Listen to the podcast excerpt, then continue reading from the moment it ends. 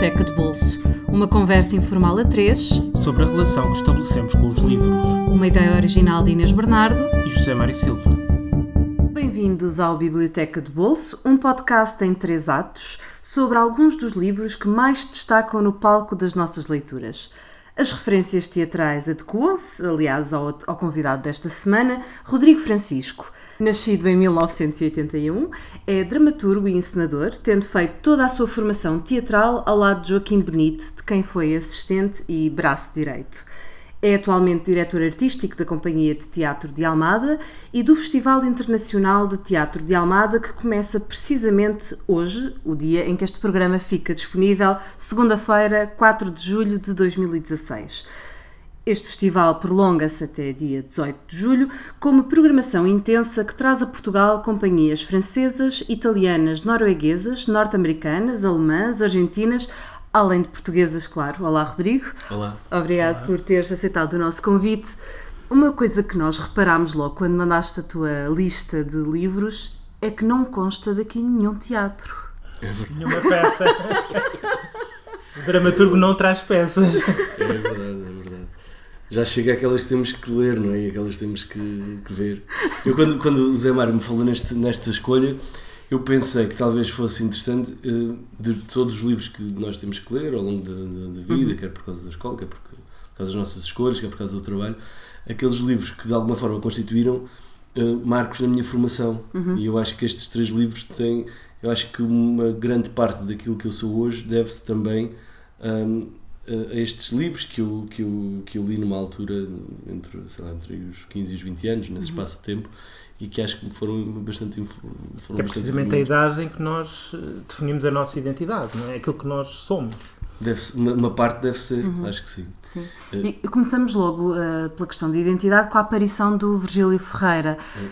Chegaste ao livro por causa das leituras escolares? Não, eu lembro-me que foi um verão em que eu sabia, eu, eu, eu, tenho esta, eu estava na Costa Alentejana de férias e depois estava, a minha irmã estava a falar com umas, umas amigas mais velhas e depois disseram, mãe, tu vais ter que ler a aparição. Eu nunca tinha ouvido falar na aparição, nem no Virgílio Ferreira, nada. E então pedi lá o livro uma rapariga e fui lê-lo. E depois, eu tinha exatamente 15 anos e foi quando eu descobri que ia morrer. Foi uma coisa um bocado chata. Consciência da mortalidade. Foi uma coisa um bocado chata. E, epá, e depois li, li, li, esse livro nesse verão, que não é, lá, não, é, não é um bom livro para uma leitura de praia. e depois vi e depois, e depois li mais, mais vezes ao longo, ao longo num curto espaço de tempo, li para aí 5 ou 6 vezes a aparição. Foi assim um bocado obsessivo. Fez também parte nessa altura, um, aí dos 15, 16, 17 anos, uma altura da minha vida que eu decidi que ia ser intelectual. E então tinha assim uns programas, pronto, um bocadinho, um bocadinho impossíveis, não é? Que era ler tudo então li ao Virgílio Ferreira, li a Aparição, né? e depois li, fui ler os, os, livros todos do Virgílio Ferreira, e isto aconteceu com o Virgílio Ferreira e depois com os outros dois autores. Eram empreitadas. Eram, eram verdadeiras empreitadas. e depois, epá, fiquei um bocado. E depois que eu não tinha sequer uma noção do que era a carreira literária, nem de quem eram os autores, li aquilo assim um bocado ao acaso. Ia ali à Biblioteca da Almada, tinha o cartão, pegava nos livros e, e então li, sei lá, acho que a seguir à aparição li para aí o Vagão J, que é uma coisa do neorrealismo do Virgílio não tem nada a ver. E depois li os Contacorrentes e depois não sei o quê. Epá, e aquilo era uma grande misturada. E, e só, só, depois de ter lido o Virgílio e no Conta Corrente, não é? Como sabes, ele tem aquelas polémicas com o Pinheiro Torres e, e depois tem aquela. aquela Posição um bocado reacionária, não é? Um bocadinho a favor. um bocadinho a favor. Uh, e, e, todo, e toda aquela, aquela maldade dele e a má língua e aquele. E aquele o azedume. O azedume, sobretudo, de quem ia morrer, acho eu. De quem se sentava, estava a sentir velho não é? E de quem falava naquelas coisas todas, e agora estou velho. Pá, e aquilo no menino de 15 anos foi, foi assim uma, um grande. Um Mas grande no, no, no, caso do, do, do, Aparição, o que é que te levou a, a, essa obsessão? Ou seja, o que é que te prendeu no livro e, e te levou a voltar tantas vezes em tão uhum. pouco tempo? Eu acho eu, foi uma grande revelação. Depois li muitos outros livros que me fizeram olhar assim para a aparição como assim um livro da juventude. E agora, graças a uma professora que tive na faculdade, que era a Manuela Ambar, que é uma senhora, de uma professora de sintaxe de português dos Açores, a quem eu devo ter aprendido a escrever. Só aprendi a escrever no segundo ano da faculdade. Só aí é que aprendi o que era uma oração. E essa senhora é que me disse: Virgílio Ferreira, esse é que há de ser um grande, esse é que é um grande autor e a aparição é que é o livro, o livro do século é um grande, é um grande. Agora volto à, à aparição e vejo uhum. que é um grande romance, a forma como sei lá, eu gosto muito outros autores, como o Cardoso Pires, dos, dos portugueses, mas a forma como o Virgílio Ferreira, ele depois acaba sempre por falar daquilo, eu acho que é uma característica dos autores, nós estamos sempre a dizer, ah, estão sempre a falar do mesmo. Pois estão, mas é, é aquilo. E aquele tom que ele apanha, e aquele espanto perante a vida, e, e a forma como se relaciona com os elementos, com a lua, com a montanha, com a planície, a tragédia, foi, é, é um e ao mesmo tempo como há uma história, não é? Uma historiazinha, uhum. que é uma história relativamente simples, não sei, mas como aquilo tudo fica impregnado de uma coisa que a ler eu sinto que é maior do que eu e que, e que ainda não, não, não, e que vou morrer sem conseguir explicá-la, que é a vida, não é? Uhum. E como é que esse primeiro problema fundamental da minha adolescência, que é eu um dia vou morrer, eh, como é que eu consigo explicar isto? Não consigo, e acho que isso acabou por formatar depois tudo o resto e tudo o que eu sou hoje em dia, não é? Uhum. E esse questionamento existencial, eh, de certa maneira, também não é por acaso que se calhar a liberdade é dado no final do, do, do, ensino secundário, ou era, não sei se ainda faz parte do programa. Ainda faz parte. Ainda faz, ainda parte, parte, ainda faz parte. Muitos já saíram, mas esse ainda não. Mas porque é justamente uma fase da vida em que de repente eh, nós chegamos aos 15, 16 anos e sabemos, temos essa consciência da morte de que somos perecíveis, de que somos cadáveres adiados, como dizia a pessoa, e se calhar é uma, é, é uma altura para levar esta martelada Olha, existencial, eu fiz, eu fiz essa maldade, eu fiz essa maldade à minha sobrinha, que tem agora, tem agora 15 anos. E como é que ela reagiu? Eu acho que ela pôs os 10 volumes do Nicholas Sparks em cima da aparição. Portanto, acho que esse é um problema adiado para já. Mas, mas, sabes que eu concordo contigo que não é uma, uma leitura de verão. Eu também li a aparição antes de dar na escola uhum. e também no verão. Uhum. Uh, e também com essa coisa do ah, tu vais ler a aparição uhum. e decidi despachar logo o assunto e, uhum. e, ler aquilo. E depois fiquei completamente fascinada e li também umas duas ou três vezes e, e reli enquanto estávamos a dar na, na escola. Mas, uh, mas é uma leitura de verão. Uhum. da adolescência, de, de, de, adolescente, de adolescente que, que de repente descobre a sua própria mortalidade, não é? Uhum. Um, nesse sentido, foi uma leitura que fizeste na altura certa.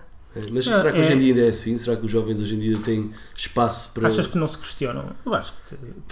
Questionam-se, se calhar, de outra maneira, mas questionam-se de certeza, não é? Eu acho que tudo não é só a questão da morte, é a questão do o que é que vamos fazer da nossa vida, que lugar é que hum. ocupamos na ordem das Sim. coisas. E eu acho que os, os adolescentes hoje também sentem hum. isso se calhar de forma mais fragmentada, com posts no Facebook e tweets e se não sei o quê, mas... fazer uma aparição com posts no Facebook. Epá, não, coitado, o Virgílio Ferreira levantava-se da tumba e vinha atrás de ti a maldiçoar-te. Tu achas que o, que o Virgílio é também um, um escritor esquecido? Estamos em ano de centenário. Sim, sim. Mas quer dizer, houve uma altura em que ele era uma uhum. referência para quase toda a gente e de repente como que se eclipsou. Era uma espécie de escritor oficial. Um, depois uh, há o 25 de Abril e ele esteve casado com uma, com uma, uma, artista plástica que tinha vindo de leste. E portanto ele, aquelas posições que ele tinha contra o Partido Comunista explicavam-se porque a mulher lhe tinha acho que era, checo, era checoslovaca. Uhum. e lhe tinha contado e tinha e os problemas porque ela, porque ela tinha passado. Depois houve assim uh, com a modernidade Acho que passou, por exemplo, o Lobo Antunes tinha aquela botade, que é um bocadinho cruel, que dizia que o Virgílio Ferreira escrevia em, em francês com sotaque beirão. Ou seja, o existencialismo não... Típica maldade do Lobo Antunes, não é?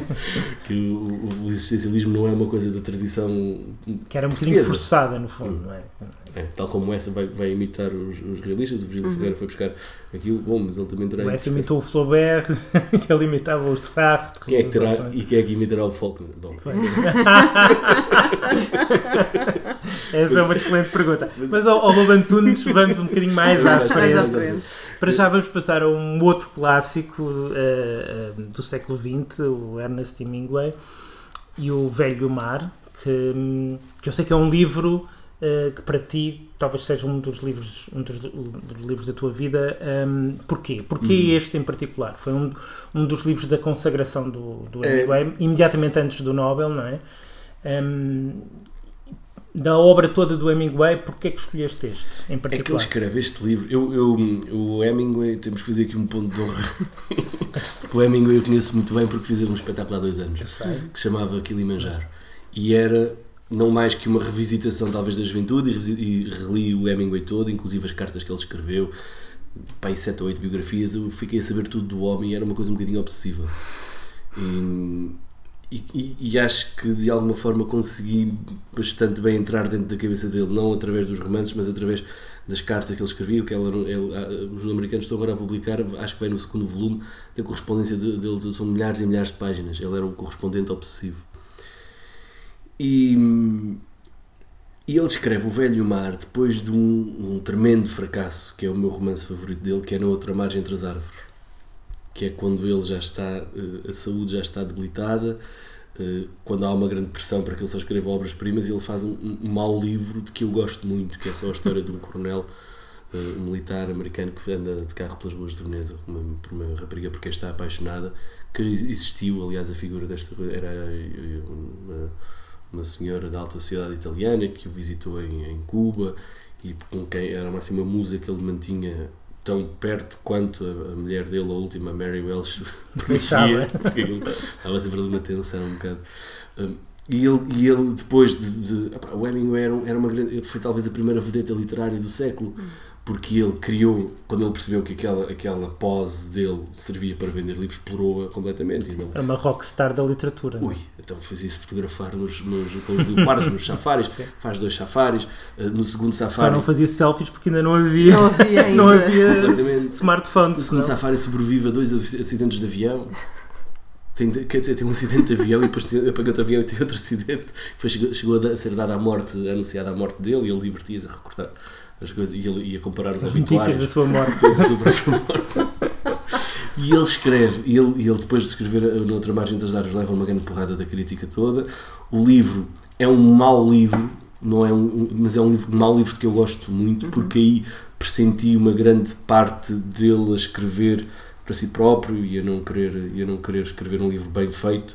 Ele, aliás, não era um grande romancista, ele era um grande contista. Um grande contista, sobretudo. Sim. Mas tu também foste buscar muitos dos contos dele para, para o teu espetáculo. Sim, Sim. sobretudo eram era, era os contos. E, e, o espetáculo foi reconstruir a biografia do Hemingway a partir da ficção que, que está sempre intimamente ligada à sua biografia, não é? Porque uhum. ele viveu para contá-la, como dizia, como dizia o, o Neruda. O, o Velho e o Mar é assim uma novela perfeita, acho eu, em como ele e ele, e ele fala muito no Velho e o Mar, que é, que é a reação dele, que é o velho, ao exterior. O que é que acontece no velho mar? O velhote vai lá no, no seu barquinho, apanha um grande atum, tal como ele acha que tinha, que tinha, escrito um grande romance, e depois vêm os tubarões, destroem o atum, tal como os críticos destruíram aquilo. Atum ou espadar? Espadar. O, o espadar. O espadar, sim. espadar. Tal como os tubarões que vieram comer o... E destroem aquilo... A reputação dele, no fundo, não é? É, é aquilo que nós, nós, nós que, que os artistas, que é que os artistas fazem? Expõem o mais íntimo de si. E depois vêm as pessoas e o público ou os leitores e põem, ou os ouvintes e põem e dispõem de, da tua intimidade. E isso é, é, altamente violento e pode, e pode destruir. Há pessoas que podem destruir, destruir os artistas. Até as grandes estrelas têm esse, esse uhum. problema de não conseguirem lidar com essa, com essa rejeição. E um homem que consegue, depois de, daqueles ataques todos, já sendo ele uma vedeta, depois daqueles ataques todos ou noutra margem entre as árvores, consegue responder com este livro que lhe vale o Nobel, não é? É o velho Mar que lhe dá, lhe dá o prémio. Eh, é, é, de facto de um tipo que tem uma grande. Tu gostas mais do, do espadarte devorado, que é o, na outra margem, entre as árvores, do que, do, que do próprio o velho mar, ou não? É, porque é uma espécie de carinho, porque eu, eu reconheço, eu, eu acho. Mas eu acho que faz. É, podemos gostar do, do, dos falhanços, Dos é? falhanços, é, sim, e com os, o autor. Os falhanços são mais humanos, assim. até, não é? É, é, e sobretudo são mais. Uh, uh, estás a, sinto ali que o, o, escritor está, ele expôs-se ali muito mais. Tal como nós quando estamos a ver as touradas e, e há aqueles, aqueles matadores quando estão, já que estamos no Hemingway, né? que arrisca, o que, é, que é que o público aprecia nas touradas? É um matador que é quase inconsciente, que arrisca, que recebe o touro dos joelhos, que, que está ali. Desafia a morte desafia mesmo, a morte. olhos nos é, olhos. É. É.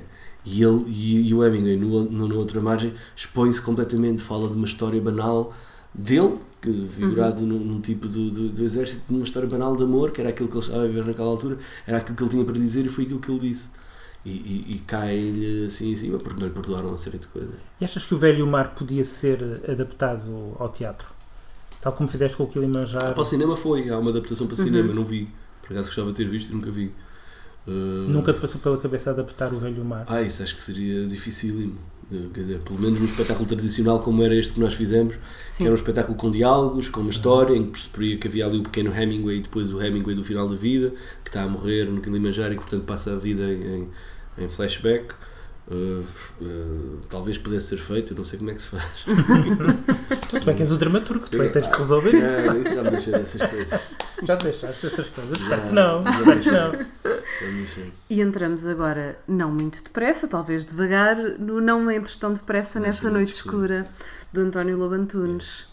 Uh, é uma paixão também destas de assolapadas em que foste explorar toda a obra. Essa foi e... cronológica, foi. foi. Eu acho que deves ter sido o responsável, porque eu, eu, li, Era o que eu estava a pensar. Uma, li uma crítica tua de um livro dele, ou, ou, me falaste nele quando nós nos cruzámos. É possível, e eu lembro-me que quando tu escrevias no DN Jovem, havia pois é. textos é. que eram era, claramente, era claramente, influenciados pelo Lobo Antunes. É. Aliás, houve vários colaboradores do DN Jovem que imitavam o estilo, faz claro. parte da aprendizagem claro. de fazer a mão, e tu eras um deles, tu eras um, um, dos mais perfeitos, diria, epígonos na altura do. Eu escrevi um romance tal, pá. E, e, o que é que fizeste? Até fora. o que se deve fazer um primeiro. O Lobatão já existe, o verdadeiro, não é? O já existe, não Ainda pensei em vender-lhe quando ele já estivesse muito velhinho e já não conseguia. Olha, aqui tem, tome lá. Mas depois já andava, ele é assim daquele ainda do estilo médio dele, ainda está ali por ele, aqueles romances em que há mais ou menos uma história. Ser, ser o ghostwriter assim, do Lobantunes era, era uma grande. Era uma glória.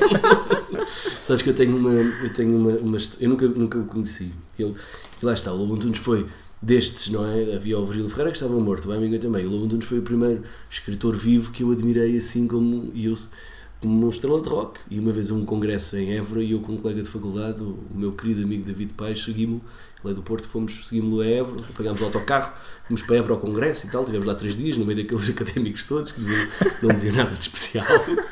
E depois, no último dia, finalmente surgiu o António Lobo Antunes então nós gozávamos porque o ponto mais. Ele, o David também escrevia no DN Jovem e o ponto mais alto da carreira literária dele foi ter feito xixi ao lado de Lobo Antunes porque foi à casa de banho. no mesmo momento em que, o Lobo Antunes foi. Quando o António Lobo Antunes esteve doente, eu escrevi-lhe uma mensagem para a revista a dizer agora não sei o que, agora veja lá se se aguenta nas canetas. Era assim uma coisa. E ele, ele disse isso numa entrevista: disse que houve um miúdo de Almada que lhe escreveu, eu tenho esse recorde. Ah, e nunca me cruzei com ele, nem quero cruzar com ele porque já o admiro bastante como, como escritor. E o Lobo Antunes fez parte desses tais que eu li cronologicamente. E então li o Memória de Elefante e fui por aí fora, fora, até, até eu não de Depressa nessa noite escura. Depois comecei a trabalhar e agora vou lendo assim para aí um de dois em dois anos. E, e, no caso deste Não Entres Tão Depressa Nessa Noite Escura, que é um, um verso uh, do, Dylan do Dylan Thomas, e ele próprio classificou o romance como poema. Uhum. Portanto, é, um, é, um, é um dos livros em que o pendor poético do Lobo Antunes é mais forte. Um, isso também te teve importância? Foi um apelo para ti ou não? Sabes que lá, lá neste congresso em Évora houve, eu, eu fiz uma intervenção, porque eu, não, se vim aqui, vim de Lisboa a Évora, tenho que dizer alguma coisa a estes académicos todos, e disse, já não lembro bem, disse qualquer coisa do género, porque houve, uma dada altura houve lá uma senhora que era de, estudava umas coisas esquisitas e então se pôs a fazer uma intervenção sobre o número de personagens femininas e o número de. aquelas coisas que os académicos estudam que não servem para nada, e eu disse, eu disse uma intervenção que era a seguinte. Eu nunca me percebi que os romances de Lobo tivessem personagens, sequer, e não me consigo lembrar do nome de uma única personagem. O Não Entres Tão Depressa Nessa Noite Escura, eu não me consigo lembrar de nada do romance. Só, só me lembro de que quem fala é uma rapariga que está fechada no sótão e é tudo. E não me lembro de absolutamente mais nada. Dos, dos romances primeiros, lembro-me do estilo dele. Que se passam na guerra, por yeah. exemplo, não é? Do estilo deles, daquele estilo das metáforas do Memória uhum. do Elefante, depois os, os, os de Judas.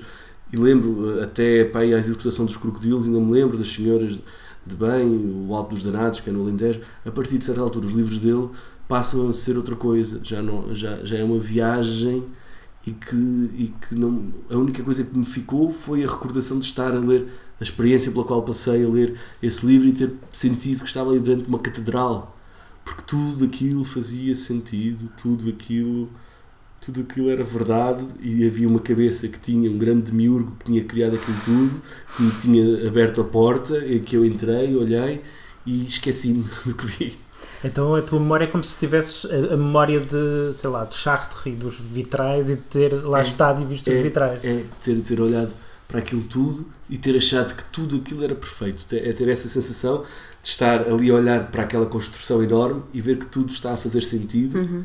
E, e, agora não, não, não, é a única coisa que me lembro é que havia uma rapariga que estava no sótão a falar. e era, e acho, que era, acho que era o romance que ele se expôs mais, ele próprio, António Labantunes, através da voz dessa, dessa rapariga. Falaste do, do, do livro enquanto catedral. Será mais catedral ou labirinto? Porque é também, ao mesmo tempo, o, talvez o livro menos linear do, do Lobo Antunes, não é? Eu já li alguns depois desse e tive a sensação de que Uh, há que há vários artistas, uh, não só na literatura, que a dada altura estão a fazer as coisas mais para eles próprios do que para Sim. alguém ler, não é? Uhum. E acho que esses que vieram a seguir eram mais labirintos, em que o prazer que eu tinha, tinha prazer em, em, em, apreciar como é que tudo estava construído, agora não tinha o prazer da decifração porque ela estava para além de mim. Sim. E, e não, não ainda, ainda conseguia olhar e ver tudo lá por dentro e ver os tais, os tais Não te sentiste excluído, bem, não. não. não. Uh, depois dos que vieram depois, achas que são mais exercícios de ensimismamento? Eram mais, eram, mais, eram mais cotovelos e calcanhares. Okay. Quando estás a dormir com alguém e sentes os cotovelos e os calcanhares e, em, vez do, em vez do abraço, percebes? Interessa-me, mas não tinha aquele, aquele prazer da de, de, descoberta. De... Este ainda era um abraço. Acho que sim. acho, acho que é porventura aquilo. Não sei, agora não tenho lido dos outros, não posso estar a dizer isto, pode ser um disparate, mas acho que é um, foi um pico, foi um grande pico. Este Não Entres Tão Depressa Nessa Noite Escura. Porque há uma frase, há uma frase desse livro que eu pus na tal epígrafe do, do romance que deitei fora que é Talvez a morte seja um beijo assim antes de apagarem a luz. Que foi assim uma frase, aquelas frases que tu sabes, não é? Uhum. Tu às vezes falas que, que aparecem nos romances dele. Talvez são iluminações, morte, são yeah, iluminações. É? Talvez a morte seja um beijo assim antes de apagarem a luz. O que é que uma pessoa faz para. Je rentre à la maison. É um vitral, não é? Uma pessoa vê. Pá, pegas, no, pegas no teu e deitas fora. É isso que tu fora. Fazes, é? Exatamente. Exatamente. Tu achas de certa maneira o Luban Tunes foi responsável pela morte do escritor Olha, eu deixei de escrever com muita, com muita. Porque tu escrevias muito no DN Jovem. Mas era, tinha tempo. Tu escrevias todas as semanas. Houve uma altura que estiveste em Nápoles. Aí escrevi um romance, aí escrevi um primeiro romance. E todas as semanas saíam textos grandes no, no DN Jovem. Pois era impressionante. É que eu, em Nápoles foi assim uma coisa, foi a última vez da minha vida em que tive tempo. Porque estudei em Nápoles, estudava português e inglês. Tens saudades disso? Ui! Então, isso faz parte de uma vida passada, completamente. É ter, ter tempo, percebes? Não teres nada que fazer tens tempo, estás numa cidade lindíssima, não sei quê, e à noite poderes ficar a escrever até às 6 da manhã, viver sozinho, não, não ter, não ter, olha, foi outra vida. Um, mas, mas depois, a partir de certa altura. De repente pairou a nostalgia. nostalgia. É o Lobantunes, é quer dizer. Se havia sítio para se instalar a nostalgia, era aqui. Era aí. Era, aí. era, era no terceiro ato, é? Exato, no, no, ato do Lobantunes. É, eu deixei de escrever porque percebi que para se escrever tem que ser profissional da escrita. Tem que ser, olha, o Lobantunes diz que escreve 8 a 10 horas, as pessoas dizem que é um exagero, eu acho, eu acho que se calhar até escreve mais. Não se pode escrever de outra maneira, não se pode escrever de uma forma diletante. E depois já há tantos escritores hoje em dia, não vale a pena. Com o teatro, depois entrei nesta coisa do teatro. O teatro é, é escrever sem o. Isto é um lugar comum, mas é, é escrever sem ter o, a veleidade de, de, da eternidade, porque nós fazemos os espetáculos e eles deixam de existir quando, uhum. quando se acaba as carreiras. O que é que acontece? Pegamos no material de outras pessoas, nas peças, interpretamos-las. Interpretamos um, uma, uma, uma encenação não é mais do que a interpretação de um texto e depois conseguir conjugar os esforços dos atores, dos cenógrafos, dos figurinos e conseguir que aquilo resulte num, num, num espetáculo e, e escreve-se assim. Agora, tenho a consciência de que para se ser um escritor tem que se escrever só e depois também não teria coragem para isso. Como teve, por exemplo, como, tiveram, como tem os escritores. Mas não dizes isso com amargura, com azedume. Então não digo. Lá, lá Tu, não tu no fundo, no fundo gostavas de ser Ir para Nápoles. Sou um escritor, sou um escritor frustrado, olha, mas já, já me, Pai, já me mentalizei um com isso. De muito, tá? Só, só, só que eu Somos passo, uma multidão. Exatamente, só que eu nem sequer, nem sequer escrevo, nem publico, nem nada. Pronto, olha, deixei completamente. Mas sabes que tu também, daqui a 20 anos, 30, quando, quando acalmares, quando chegares a uma idade em que se calhar voltas a ter tempo, também podes voltar a escrever. O Saramago começou a escrever a sério para aí aos 60. 50 e tal, 50 e muitos, quase é, 60. É. Olha, trago ali uma peça dele, uma, adaptação que vamos fazer do, do, da história do Cerco Mas pensas nisso, numa possível, daqui a 20, 30 anos, uh, dedicar-te finalmente à escrita? É que com isto do teatro não dá. É que isto do teatro Achas que vais ser um homem é do teatro para sempre? Acho que sim, porque eu não conheço pelo menos ninguém que tenha deixado. É como heroína. É, é, não conheço porque é uma coisa. É, é, não, não se consegue deixar. Porque é um contacto. É uma, é, que é que o, o escritor é, tem que ser um solitário, porque para escrever tem que estar sozinho. No teatro é exatamente o contrário, é a presença dos outros e a presença dos outros é viciante. Eu senti isso com o Joaquim, é? que eu fui assistente dele até ao fim da vida, como ele precisava de ter alguém para estar constantemente em diálogo e para, e para o fazer falar e discutir uhum. e pensar. Sempre, e, Puxar por ele até, não é? É, é. E no, e no teatro é assim, como nós estamos com os atores, estamos com as outras pessoas que estão a construir um espetáculo, estamos sempre com alguém. Portanto, eu quando tenho que escrever, não de literatura, mas outras coisas, vou para um café, já não consigo, eu, para mim é impossível estar, não, não suporto, não aguento a solidão de uma casa uhum. vazia, uhum. não é vazia porque está lá o gato, mas, mas não acordo, tenho que sair de casa e vou para casa já para dormir, já para, já para me deitar e ficar a dormir um bocado e depois dormir. E, e no, no, teatro tem essa coisa de estarmos constantemente em contacto com alguém e, e então agora, pá, com as novas tecnologias, há, estás sempre em contacto com uma data de, de pessoas e é, é uma aceleração constante, não é? que não te permite depois teres esse tempo de recolhimento e de depressão para, para, para escrever. Nós é que não queremos deixar ninguém depressivo e, portanto, podem encontrar a aparição de Virgílio Ferreira. Está disponível na Quetzal por 15,50€ ou então vão às estantes dos filhos ou dos sobrinhos porque é leitura obrigatória. Vão ter de comprar este livro ou ler este livro em alguma, alguma parte da vossa vida. Aproveitem já, se não fizeram ainda. O Velho e o Mar de Ernest Hemingway tem uma nova edição pela Livros do Brasil e custa cerca de 11 euros não entres tão depressa nessa noite escura de António Lobantunes. Está sempre disponível uh, pela Dom Quixote, com um preço de 19,90€. E aqui cai o pano em mais um Biblioteca de Bolso que está disponível também através do iTunes, do SoundCloud e por subscrição de RSS. Não se esqueçam de classificar, criticar os nossos programas e seguir-nos nas redes sociais, na nossa página de Facebook, em facebook.com.br Biblioteca de Bolso. Rodrigo, muito obrigada por teres Obrigado, vindo. Agora não deixem de ir ao Festival de é Teatro de Almada. Hoje até dia 18. Até dia 18, há muitos espetáculos Nós vamos lá estar, Nós vamos lá estar. praticamente todas Se as sessões. Ver, vamos estar em muitas sessões em princípio.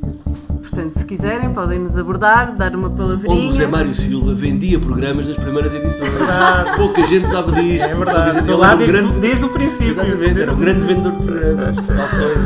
É, pode ser que ainda podemos pô-lo este ano novamente. A pôr... Se pusermos de calções a vender eu, eu ofereço. Vai ser um sucesso. Vai ser um sucesso. Para os nossos ouvintes, até para a semana com o um novo convidado. Obrigado, Rodrigo. Obrigado, Até para a semana.